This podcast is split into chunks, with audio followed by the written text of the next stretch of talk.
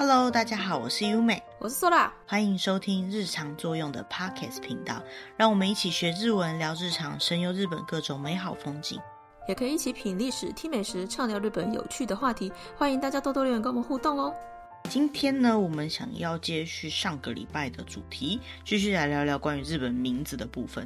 不知道上一集的主题大家觉得有趣不有趣？因为我觉得日本的名字其实包含的意义蛮多的。中文的姓氏我相信也是，但是日文的名字，因为上一集有提到的历史背景的缘故，光名字本身就有一些蛮有趣的故事。日本人他们自己有些人呢、也会去查一下，说自己的名字为什么姓这样子的姓氏。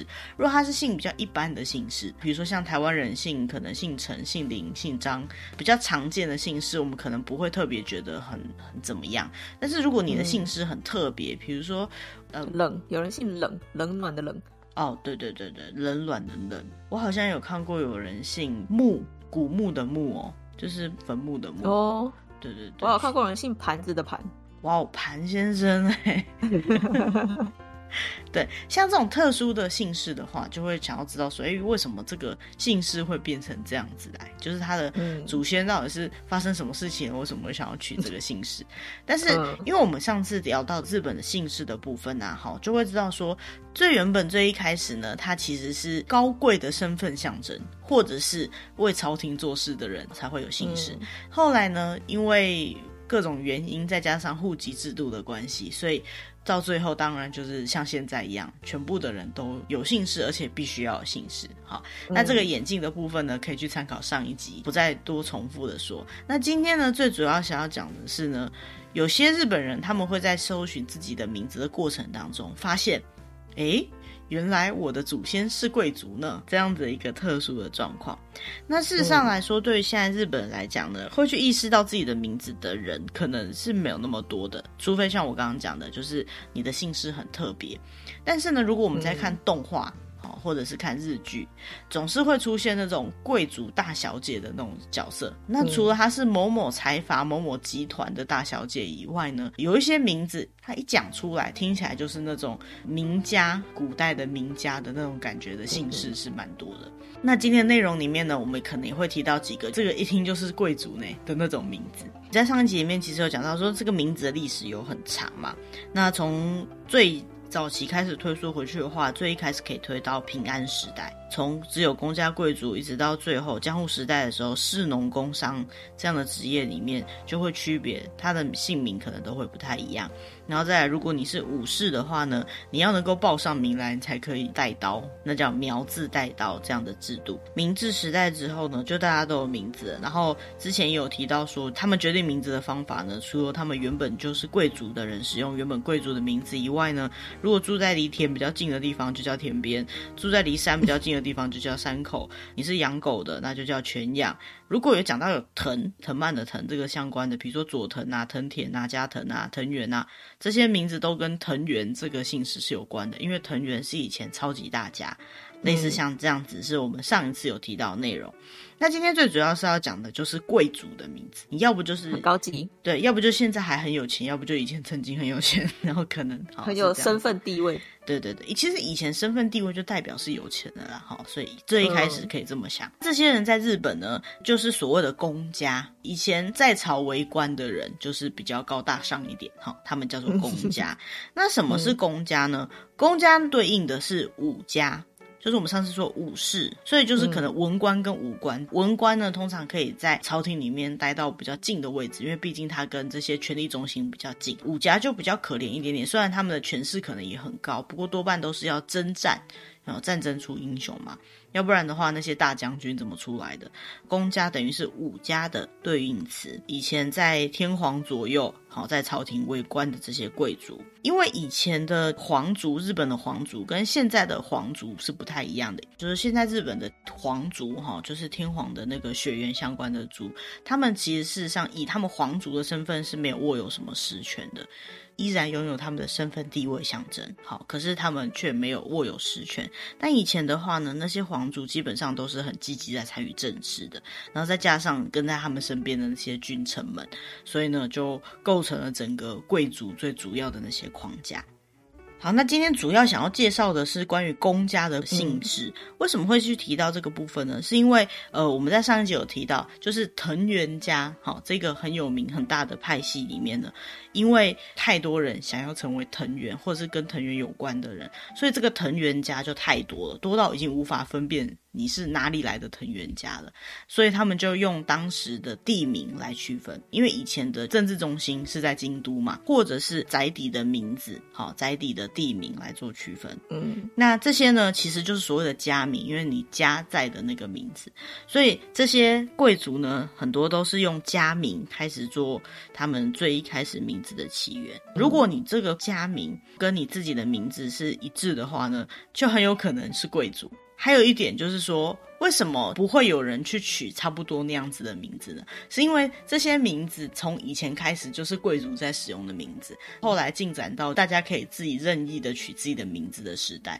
可是这些名字已经被那些贵族使用很久了，突然间就是虽然你可以取自己的名字，可是你去冒用了人家那种本来就已经在用的高级名字，这是一件非常奇怪的事情哈，会被人家讲话的感觉。对对对，所以基本上很少人会去做这样的事情。通常来讲，还承袭当年的那些姓氏的人，很有可能就是那些姓氏的呃后族。嗯，但是那些后族现在为什么不是贵族，或者是现在有些人可能就是很一般的人呢？等一下我们会提到。那另外一个部分呢，嗯、我们今天提到的是公家部分。那为什么武家没有办法特别去追根溯源去讲说，哦，你以前可能是武家的贵族，就是武士这个族系的贵族呢？是因为。武家的人，他们的名字多半是来自于他们的领地。以前政治中心的京都里面，其实他们也是有点忌惮这些握有实际武权的人的，所以多半会给这些武士他们自己的领地，而且他们也不太能够靠近政治中心，以避免去可能会威胁到这些手上没有武器的这些公家的贵族们。好，所以呢，嗯、他们。呃，自己的地名的就不会是在京都里面的地名。那既然不是在京都里面，可能就分布在各个不同的地方了。这样子呢，就会跟后来再出现的这些自己去帮自己取名字的这些名字重叠，所以就比较难从这个方向去判断说，哎，你是不是以前的贵族？所以公家的贵族是比较容易从名字里面去猜得出来的。嗯，那要介绍公家的贵族之前呢，我们就要先去讲一下什么是公家的贵族。那它有一种很明显的区分方式，就是有一种人，他们叫做堂上家。什么叫堂上家呢？堂就是朝堂的意思，堂上呢就是表示他是可以有权利登朝参拜的人，可以上朝议事、议论政事。对对对，就像我们有看过任何的古装剧，不管是日本或者是中国的古装剧都一样，天皇或者皇帝他一定是在一个议事堂那样子的地方讲话嘛，站在下面的文武百官，理论上是文武百官嘛。但这些人呢，都是要一定的身份地位，他才能够进到那个朝堂去跟天皇禀报事情。所以，能够进入堂上的，他就是属于贵族。这个是一个最基本的辨别方式。如果他一样是有在当官，但是他却进不了堂上的话呢，他的相对来讲也是有地下家这样子的说法，不能够登殿的就叫地下家。那那些呢就不属于贵族，可他还是属于官员。嗯，就是一定要是能够登殿的官员才叫做堂上家。那能够登殿的官员总共有哪些呢？嗯、这样的公职呢，总共有九个。最高的官位叫做官白，官白呢，事实上就是朝廷最高职位，也就是辅佐天皇的那个人。如果以中国政治，虽然说嘿，虽然说每个朝代不太一样，可是他大概就是宰相那个位置。再来第二个呢是摄政，这个摄政呢，其实事实上就是有点类似天皇的老师的那样的感觉，但是他最主要是在天皇如果他还年少的时候呢。代替天皇去进行这些政务的官员，好，所以叫做摄政，嗯、官摄到朝政这样的意思。然后第三个等级呢是太政大臣。什么叫太政大臣？太政大臣就是太政官里面最大的一个官位。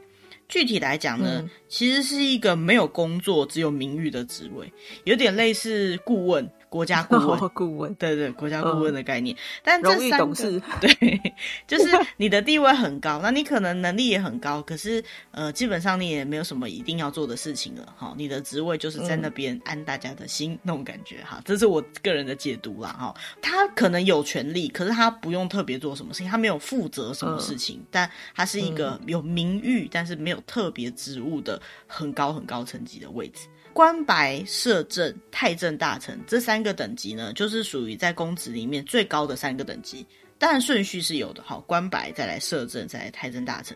那这三个等级的人呢，在公家存在的里面，他们有一种东西叫家格。如果以西方来讲，可能有点类似的爵位啦，好，你的爵位是最高的，好，你的家格是最高的，他们叫做摄家，就是摄政的那个摄，摄家，好，seke。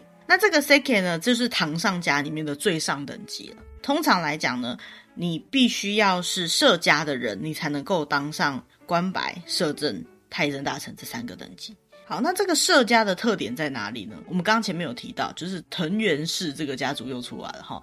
藤原家呢，其实就是当时最高级的各种官员们嘛。那为什么大家都想要跟他们扯上关系？因为所有的势力基本上都在藤原家这个家的手上，好，这个家世的手上。嗯、所以呢，社家的人基本上都是藤原家的嫡系，也就是跟他们藤原家最近的人。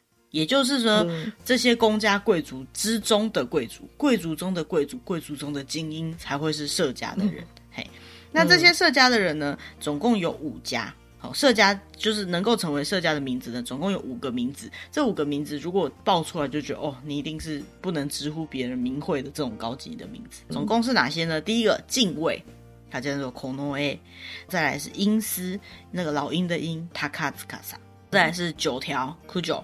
二条米酒，跟一条一七九。那其实九条、二条、一条，我其他我不太确定。但九条、二条、一条就是京都的地名啦，哈。那应该就是用当时的家名来做判断的。只要这几个名字出现的情况下呢，哈，你是贵族公家的可能性就极为高了。为什么？因为这几个名字是社家，是就连贵族里面都是最高等级的存在。所以呢，嗯，真的没有平民百姓敢在自己可以取名字的时候敢取这样子的姓氏，好，所以理论上。上应该是蛮特别的存在，就是说，别人不敢。以后遇到有这些姓氏的人，可能都会觉得有种高级感。对，其实日本人或许就会觉得他有点高级感。如果以前他们曾经持有过这样的姓氏的话，基本上他们也不太想改掉，因为这些姓氏呢就是如此的特别，他基本上是可以很骄傲的自称自己是这个姓氏的人。好，因为这些姓氏就是可能是高级的身份地位的象征，所以理论上来讲也都会沿用到之后。不过呢，虽然是这样讲啦，但是现在根本就没有贵族这样的称号了，所以这个就是只是乡野传说，就是大家讲说，哎、欸，我们家以前是贵族哦，哈，就是可能开开玩笑会这样讲，没有人会因为你是姓这个就觉得哦你特别高贵啦。事实上是这样，因为现在的贵族可以满足一下虚荣心的，对对对，因为 现在的贵族哈，现在的 VIP 不是这么判断的嘛。好，那这下一个呢，社家的再下来一个是清华家，Seigake。清是三点水，清水的清，中华的华，哈，清华。清华大学的清华。对，清华大学的清华，他可以当到什么职位呢？最高可以当到太政大臣。好，刚刚的讲最高官白，第二摄政，第三太政大臣。好，就是我刚刚讲的国家顾问啊。哈，他最高可以当到国家顾问。那能不能再继续往上？就他们的规矩来讲是不行的。好，再往上就只有社家的人可以担任了。嗯那其实事实上呢，就是在江户时代，这个太政大臣呢都被五个社家给独占了。所以呢，嗯，清华家虽然最高可以当上太政大臣，不过最多也就只当上太政大臣的下面那一届。太政大臣的下面那一节叫做左大臣，再来就是右大臣。好，左右大臣是太政大臣再下来的两节。左大臣基本上是太政官里面的最高长官，那右大臣呢，就是比左大臣再低一点点的。最高长官，但是两个的位置呢，其实对于太政官来讲呢，都是最高长官，只是感觉左再高那么一点点。好，两个人做的事情可能是差不多的。嗯、那这样的清华家呢，他们的家名呢有九个。好，通常就是这九个的话，就是属于清华家这个等级的。其实等级也算蛮高的。那因为九个蛮多的，里面就可能比如说比较常见就是那个三条，好，就京都的那个三条，嗯、还有就是西园寺。很常在动漫角色里面出现，好、嗯，西园寺，然后还有久我，呃，长长久久的久，久我这个姓氏也蛮常出现的。然后蛮特别的，有一个姓氏叫醍醐氏，就是醍醐灌顶的那个醍醐。嗯、低于清华家的下一个等级呢，就是大臣家，超好理解，就是当大臣的大臣家，叫做呆进 K。那这些大臣家的人，他们能够做到哪里？他们就是可以从内大臣一路做到刚刚讲的那个国家顾问的太政大臣。好，那太政大臣呢，下来是左大臣、右大臣差不多一样高的最高长官嘛。那内大臣是什么呢？嗯、就是在仅次于左大臣、右大臣的长官，大概就是左大臣、右大臣如果不在的时候做代理职务的人，也就是如果有市长的话，他就是副市长。好，你可以把它想成就是副什么什么这样的概念。那这个大臣家的人呢，他理论上虽然是从可以从内大臣当到太政大臣，可事实上来说呢，比较像是清华家的人，如果他要晋升的这些大臣呢，突然间没有办法晋升的话呢，就由这个大臣家里面去选出来的人。那大臣家的名字呢，比较常见的就是大概有三个，一个叫做正规丁三条，然后还有三条西。或是西三条，然后还有中院，哦，中院这个姓氏倒还蛮常听到的。Naganoin，那大臣家的名字呢，还蛮特别的，因为它大概都是取名在京都车尔那个附近的地名。那如果车尔以外的，就很少会是这个大臣家的姓氏。好，嗯、那低于大臣家的下一个家叫做羽林家，大概可以做到的职位呢，就是大臣家以下的位置。那刚刚大臣家呢，可以做到内大臣，内大臣再下来还有三个。好，三个一起介绍。第一个是大纳言，大纳言不是红豆，就是 对大 纳言红豆的那个红豆。哈，大纳言其实就是太政官的次官。嗯、那基本上他要做的事情就是跟大臣一起去审议政务，天皇去报告或者是传达天皇命令的人。好，叫做大纳言。嗯、仅次于大纳言的人是中纳言，中纳言就是辅佐大纳言的人。好，所以做的事情跟大纳言差不多，嗯、但就是。跟在大纳言后面辅佐大纳言的人，那再下一个叫做参议，嗯、基本上呢就是参加政务的那些人哦，参议，所以就很好理解。我们讲到羽林家，这个羽是羽毛的羽，然后林是森林的林，哈，它叫做乌林 K。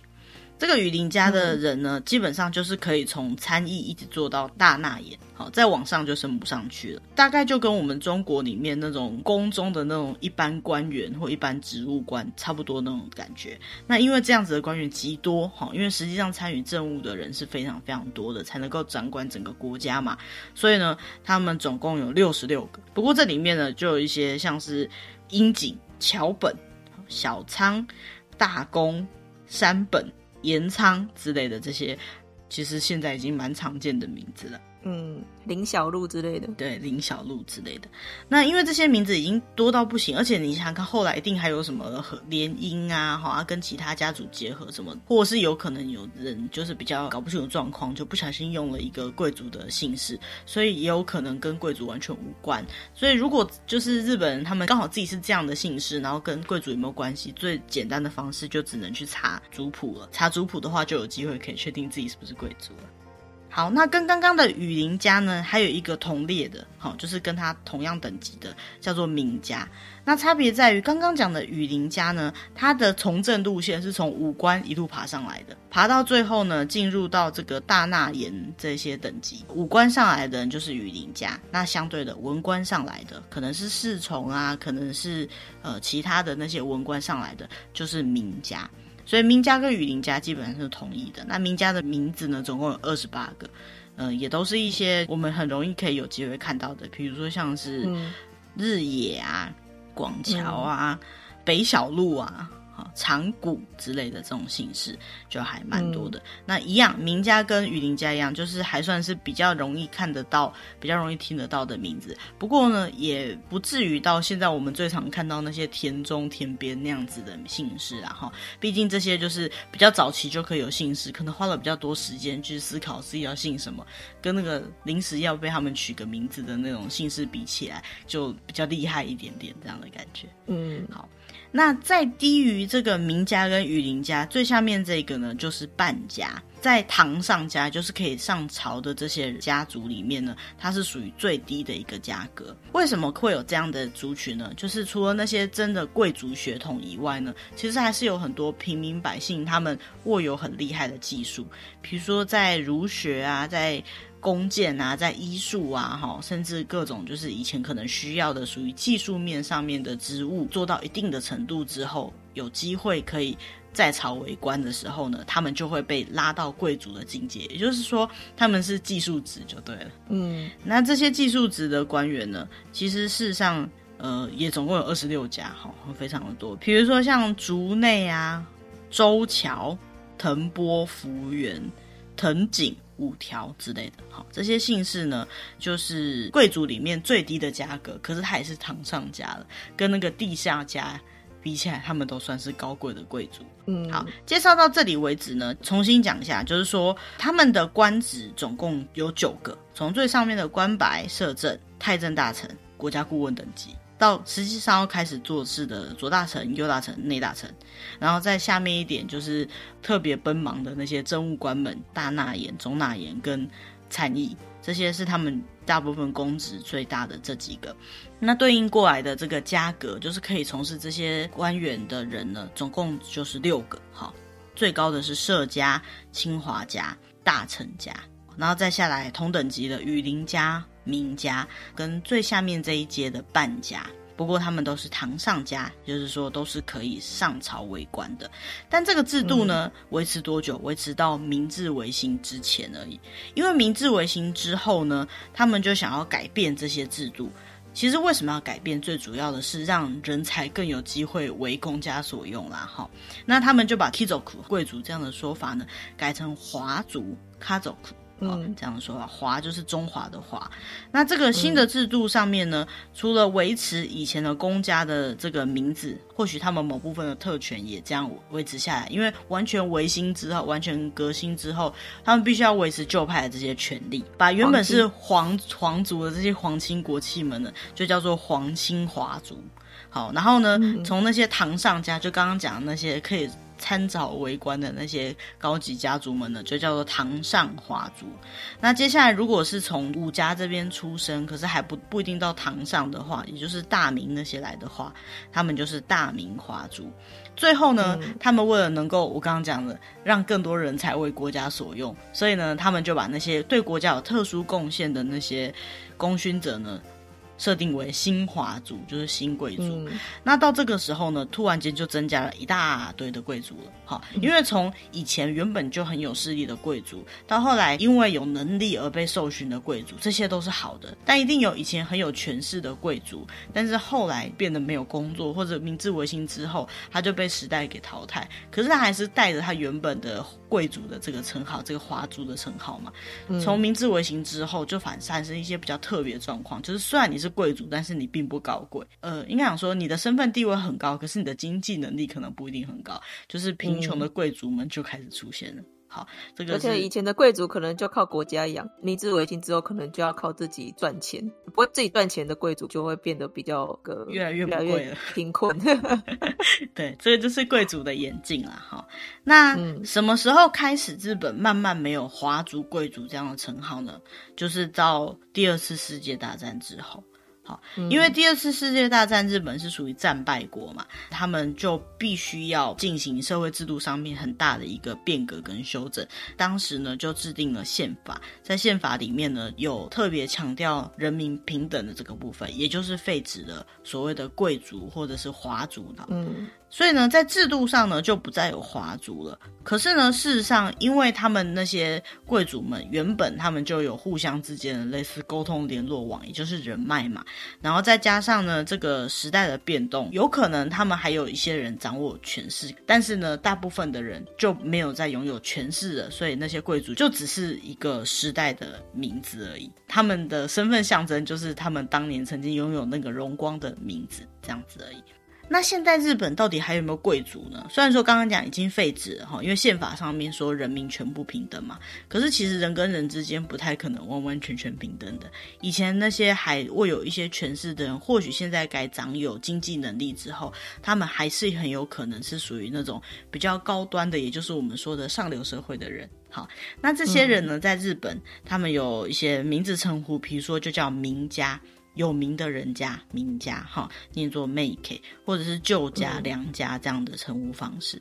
嗯、那这些字呢，呃，其实不完全是从以前那些高级的家族、贵族、华族而衍生而来，呃，包含说像现在在学术上面对社会有贡献的人，或者在经济方面，哈，就是超有钱的有钱人，哈，还有政治家，有得到诺贝尔奖的那些人啊，那些人的姓氏就这样子会变成名家了。好，其实我觉得一路从名字的演进讲到后来，这是一个还蛮符合现在目前的状况。讲到这里为止呢，我们终于把就是日本的名字演进跟历史背景给解释完了。其实我觉得听完以后蛮有趣的哈。嗯，现代来讲啦，贵族这个名词已经是时代的眼泪了。即使你的姓氏可能跟贵族有点关系，但是其实你也已经不是贵族的身份了。对啊，事实上也是这样子。以前的人所谓的贵族，或许是你出生就在一个名家，那现在的人比较没有这样子。但也不是完全没有，你出生就在有钱人家，含着金汤匙长大的，或许你的身份地位可能可以比较高。但是这个身份地位并不是只代表你的身份地位。其实现在人可能是或许资本主义的社会，他看重的是，比如说你有没有钱。人家觉得你身份地位高，可能是因为你有钱。但是如果真的要得到大家的尊重，呃，要真的把你当做是一个值得崇敬的人，所谓的贵族这样去看待的话，现在的人多半是要靠自己的能力的。好，比如说。对社会有贡献的人啊，或者是说在某个领域上面特别厉害的人，这样子。从以前看身份地位的年代，一直到现在自己可以决定自己的身份地位的年代，我觉得这就是这个社会的演进最明显而且最有趣的一件事情吧。嗯，那当然啦，就是这个历史的过去背景还是可以去参考一下。所以如果说嗯有日本的朋友哈，然后他们的姓氏比较特别的话，也可以。就是跟他一起研究看看，哎，他或或许是以前的什么贵族，那研究是不是贵族身份，嗯、这个就是一个历史的故事啦，哈，可以看看说，哎，以前他们家族是怎么演进的，然后后来又是怎么变到现在这个状态的。其实还是有很多贵族，嗯、现在还是以贵族的身份在生活着，因为他或许社会资源握有比较多，所以可能受教育啊，或者是他们的投资事业就是比较顺利一点，那就比较容易在。资本社会里面成为就是有钱人的那所谓的贵贵族哈的象征这样子，好，嗯，大致上就介绍到这个地方啦。那其实如果说对于这样子的内容有兴趣哈，可以去看一下日本的就是历史演进的过程当中那些有名的嗯摄政啊、官白啊哈，还有什么左大臣、右大臣那些人，如果有在记录中他们是哪些名字，其实很明显可以看得出来，就是哪几家。有一直一直在影响着日本的朝代，因为日本跟中国比较不一样，它没有改朝换代那么明显，他们理论上从来就是一脉相传。对，理论上天皇这个势力是没有变的。那虽然说他们有进入战乱的时期，嗯、就是掌权的人或许不一样，可是他们所崇敬的精神的象征是永远一样的。那些将军，哈，就是我们讲的那个幕府时期的那些将军，他们最高的诠释者也是。将军而不是天皇，好，所以他们说或许是一统天下的权力中心，嗯、可是事实上来讲，那些在历史上留名的名家们，或许是一代一代、一个朝代一个朝代互相之间都多多少少有关系。当然，呃，家族之间的兴衰那是必然会发生的，好，所以如果对历史有兴趣的话呢，其实从名字的方向去研究也是一件蛮有趣的事情。嗯，好，那今天的主题呢，大概就介绍到这边。那如果对于类似的主题有兴趣，或者是有什么你们想要听的主题，呃，想要我们帮你们做功课，然后找一找看看有没有什么相关的资讯的东西呢，也欢迎利用各种方式，包括我们这个节目下面留下的 email，都可以跟我们联络得到。那我们也会定期上传一些新的集数，然后找一些可能比较有趣一点的话题跟大家分享。那如果你会喜欢这样的主题的话呢，也欢迎。按赞、订阅，或者是呢，把这些主题分享给嗯、可能会有兴趣的朋友，或许也可以制造一些你跟你朋友之间的一些新的话题。那今天就到这边，谢谢大家，拜拜，拜拜。